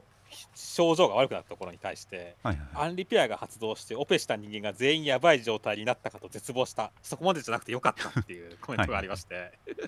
いやすごいですね。なんかもし発動してて過去にまで治療したのが波及するってめっちゃ怖いなって思いました。そうですね。一回切って縫合してたところまで急に悪くなるってなったら確かに怖いなと思いましたが。まあそそこまでではなかったわけですがただこのコメントを読んだせいか今週のリップさんが病院中駆け回ってみんなを治療して回るっていうシーンずっとドキドキしましたけどね。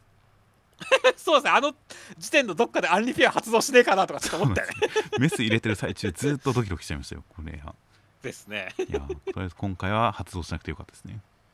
よかったですね。しかし本当にこの視点は目から鱗だったんでちょっと本当予想しただけですげえ気分がこう押し込んじゃいましたからね。そうですね。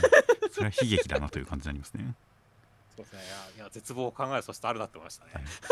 あとは夜桜さんちの大作戦、えー10代も続いてるのに分家がいないのは違和感があるということで夜桜家分家がいないというのに関して、まあ、むつみちゃんが10代当主ではあるわけですが、